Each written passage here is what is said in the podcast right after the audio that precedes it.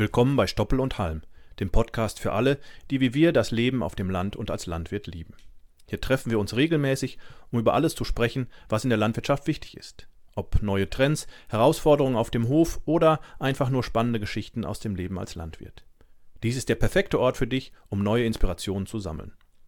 Aber bevor wir starten, vergiss nicht, dir den Podcast zu merken bzw. zu abonnieren, damit du keine Sendung verpasst. Herzlich willkommen zu Stoppel und Halm.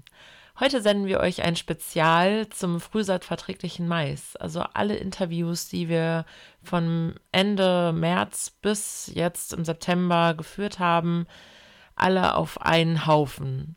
Wir wünschen euch dabei sehr viel Spaß. Bei Teil 1.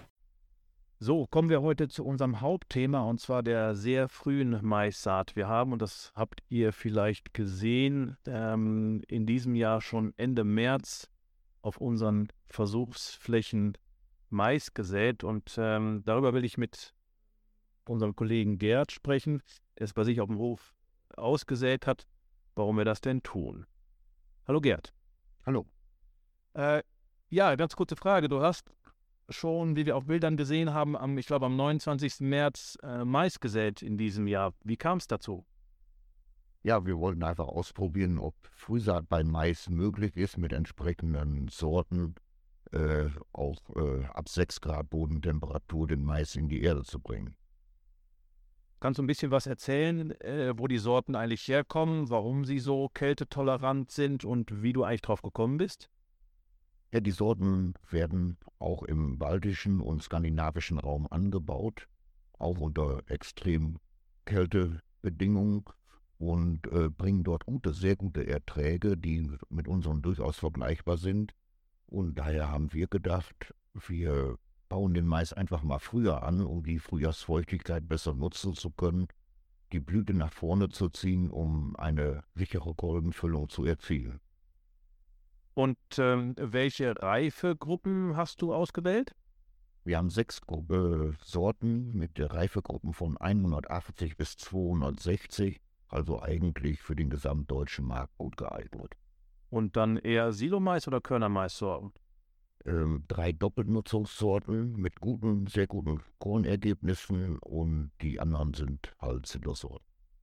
Das ist ja jetzt ein Versuch, das heißt, du hast ausgesät und ich glaube, die Bodentemperatur war irgendwie 6 Grad, wenn ich das richtig gesehen hatte auf den Fotos, die du gemacht hast mit dem Bodenthermometer. Ähm, welche Nachteile können denn entstehen in diesem Test? Also wir versuchen es ja gerade. Ne? Was kann denn passieren? Ja, passieren kann, dass dem Mais tatsächlich zu kalt ist, aber äh, wir haben die äh, Kältetoleranz zugesichert bekommen und wir müssen einfach, bevor wir es verkaufen, auch testen, ob es funktioniert. Ja. Heißt also, entweder er keimt nicht oder der Keimling ist zwar da, aber hat dann nicht genug Triebkraft, um nach oben zu kommen, oder was wäre die Konsequenz? Könnte, könnte passieren. Oder der Mais ist zu früh und die Krähen fressen ihn, weil sie sich freuen, dass schon Mais da ist. Ja, im Moment beobachte ich keinen Krähenfraß. Du hattest so gerade schon mal kurz angesprochen, welche Vorteile äh, erhoffst du dir von der, von der frühen Saat? Also unser Ziel ist auch festzustellen, ob wir durch die Frühsaat mehr Feuchtigkeit vom Frühjahr in die Pflanzenentwicklung einbringen können und die Dürre, die im Sommer zu erwarten ist, vorweggreifen können mit der Pflanzenentwicklung. Okay, also heißt, dass wir auch hoffen, dass die Blüte äh, zwei, drei Wochen früher ist, damit es, wenn es dann so wie im letzten Jahr beispielsweise so richtig heiß ist und die Pflanze in die Blüte kommt und dann quasi vertrocknet, äh, dass zumindest äh, die Blüte so durchlaufen wird, dass noch ein Kolbenansatz da ist und die Pflanze dann entsprechend auch noch einen Kolben ausbildet. Ja, absolut. Und wenn andere Pflanzen blühen, sollten unsere eigentlich schon deutlich in der Kornfüllungsphase sein und die Trockenheit, die dann im Sommer zuschlägt, eigentlich der Pflanze nicht mehr schadet. Okay. Ist dann auch die Idee, dass früher geerntet werden kann? Ich hoffe ja. Heißt natürlich dann auch, wenn du früher ernten kannst, sollte das der Fall sein, dass du dann auch mit der Zwischenfrucht oder mit der Nachfrucht einfach früher loslegen kannst, ne? Ja, auf jeden Fall. Und vor allen Dingen auch die Futtermengen abzusichern. Ja. Apropos Absicherung ist ja auch noch ein Thema, ne? Das, die Frage ist, würdest du empfehlen, wenn es denn funktioniert, komplett äh, auf diese frühsaatverträglichen Sorten zu setzen? Also herkömmliche Landwirte wählen auch unterschiedliche Sorten in ihrem Betrieb aus und so würde ich auch hierbei vorgehen. Ein Teil würde ich sicherlich in Frühsaat setzen wollen, ein Drittel, vielleicht die Hälfte, je nach Ergebnissen, die wir jetzt äh, erfahren werden. Aber alles auf eine Karte zu setzen, würde ich zu risikoreich halten. Wie sieht es denn aus? Hast du schon mal, das war jetzt ja 29. März, heute haben wir den 13.04., das ist ja auch schon 14 Tage her. Hast du schon mal geschaut? Ist was passiert? Tut sich was? Also die Bodentemperatur ist tatsächlich noch nicht über 8 Grad gewesen in der Zwischenzeit. Der Mais ist gekeimt äh, und wird auch innerhalb der nächsten Tage sicherlich auslaufen. Okay. Heißt also sozusagen, wir halten äh, die Hörer und auch sicherlich über unseren Blog und unseren Newsletter euch auf dem Laufenden, äh, um zu schauen, wie es funktioniert. Wenn die ersten äh, Sprossen dann äh, den Boden äh, erreichen bzw. aus dem Boden kommen, dann gibt es auch erste Fotos. Ja, auf jeden Fall. Wunderbar, vielen lieben Dank, Gerd. So, ich sitze hier mit äh, unserem Kollegen Gerd, der vor vier Wochen frühsaatverträglichen Mais gesät hat. Ist schon länger als vier Wochen her, Ende, Ende, Ende März, genau, sind schon sechs oder sieben Wochen her. Und ähm, Gerd äh, kann uns mal berichten, wie es aktuell aussieht mit dem Mais. Ist er aufgegangen, ist er nicht aufgegangen, ist er ganz aufgegangen? Was, wie hat sich äh, der Mais entwickelt, nachdem er dann am 29. März gesät hat? Moin Gerd. Guten Morgen. Äh, ja, wie sieht, wie sieht der Mais gerade aus auf den Versuchsflächen bei dir in, in Lechten? Also er ist im 4 bis 5 Blattstadium mittlerweile angekommen. Die äh, Auflaufquote liegt bei deutlich über 90 Prozent, was mich selber sehr erstaunt hat, weil die Bodenverhältnisse zur Saat aufgrund der Feuchtigkeit nicht optimal waren.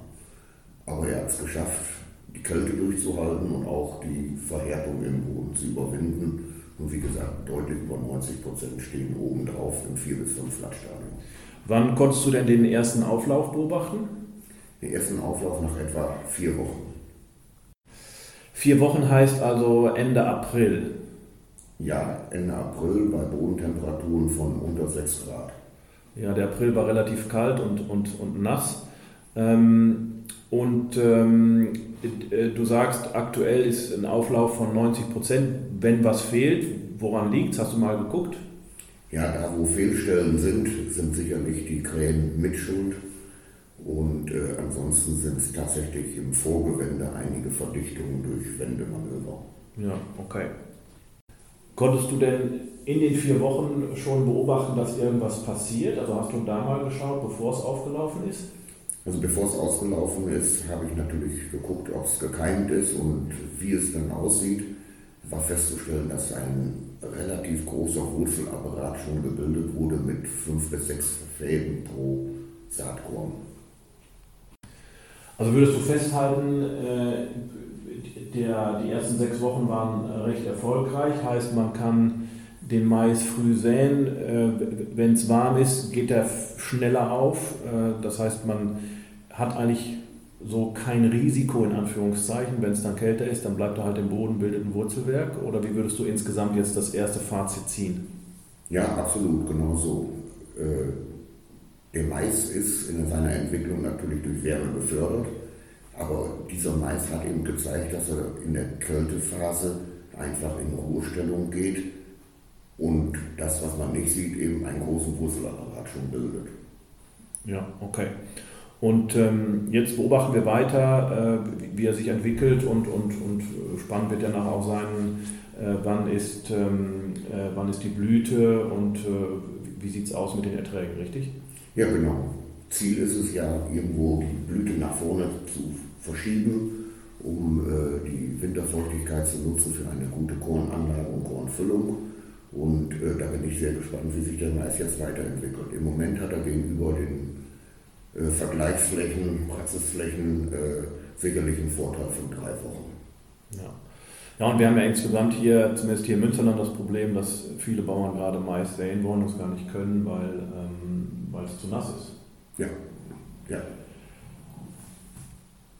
Kannst du eigentlich was sehen, dass, ähm, dass er irgendwie an Nährstoffen fehlt? Ist er irgendwie gelb oder andere, andersfarbig, als er sein sollte? Nein, er steht im Moment mit dunkelgrünen Blättern da. Äh, Ende April, wo es noch relativ kalt war, waren die Blätter sicherlich etwas heller wie jetzt. Aber man kann sehen, dass jetzt der Pflanzenkreislauf richtig in Gang gekommen ist und satt grüne Pflanzen dort stehen. Wunderbar, vielen lieben Dank. Und ähm, ja, wir halten euch auf dem Laufenden und berichten in vier bis sechs Wochen mal weiter, wie so der Stand der Dinge ist und auch im Vergleich zum Mais, der dann im April, Schrägstrich Anfang Mai gesät wurde. So, ich sitze hier mit meinem Kollegen äh, Gerd Häuser zusammen und wir wollten euch einfach nochmal wieder auf den neuesten Stand bringen zum Mais, den wir im März, also Ende März gesät haben. Äh, wir hatten ja schon einen Zwischenbericht so aus dem, aus dem Mai äh, mal gemacht und jetzt einfach nochmal auch die Frage an Gerd, wie sieht der Bestand denn aktuell aus Mitte äh, Juni? Ja, insgesamt hat sich der Bestand sehr gut entwickelt. Äh, der Mais hat mittlerweile eine Länge von gut einem Meter und äh, steht kräftig dunkelgrün da. Trockenheit scheint ihn tatsächlich nicht so sehr zu interessieren, wobei ich das darauf zurückführe, dass er sehr gut durchwurzelt hat. Wie sieht's? Du hast ja auch noch äh, andere ähm, Maissorten ausgesät, ganz normal im, ich glaube, April oder Anfang Mai. Wie verhält er sich dazu? Was würdest du sagen? Wie weit ist er da voraus? Also gegenüber dem äh, normal Anfang Mai gesäten Mais ist er doch drei Wochen weiter in seiner Entwicklung, kann man schon so sagen. Spannend wird es ja jetzt, wenn die Blüte kommt, wann kommt sie, wie viel eher kommt sie und wie sieht die Kolbenfüllung aus. Ja, okay. Und äh, du hattest noch was angedeutet, die Saatdichte bei dem Mais wurde ja vom Züchter ähm, äh, angegeben mit, mit 65 äh, Pflanzen pro Quadratmeter. Das ist ja deutlich weniger als normal. Wie sieht es denn da aus? Also man kann sehen, dass er Platz genug hat. Ich äh, würde tatsächlich empfehlen, äh, sich mal an die 8,5 Pflanzen pro Quadratmeter ranzutasten. Und äh, ja gut, das ist ja unser Versuch fürs nächste Jahr da. Ja, genau. Gut, wunderbar. Wir halten euch weiter auf dem Laufenden ähm, in vier Wochen, Mitte Juli, wie es dann aussieht mit unserem frühsaatverträglichen, kältetoleranten Mais und dem Versuch und dem Verlauf. Und damit verabschieden wir uns für heute von Stoppel und Halm, dem Podcast von Holtmann Saaten. Wir hoffen, ihr hattet genauso viel Spaß beim Zuhören wie wir beim Aufnehmen. Mehr Infos zum Saatgut von Holtmann Saaten findet ihr auf www.holtmann-saaten.de. Und falls ihr Fragen oder Anregungen zum Podcast habt, zögert nicht und schreibt uns eine Nachricht an. podcast.holtmann-saaten.de. Bis zum nächsten Mal und macht euch ja nicht vom Acker. Wir Landwirte werden gebraucht.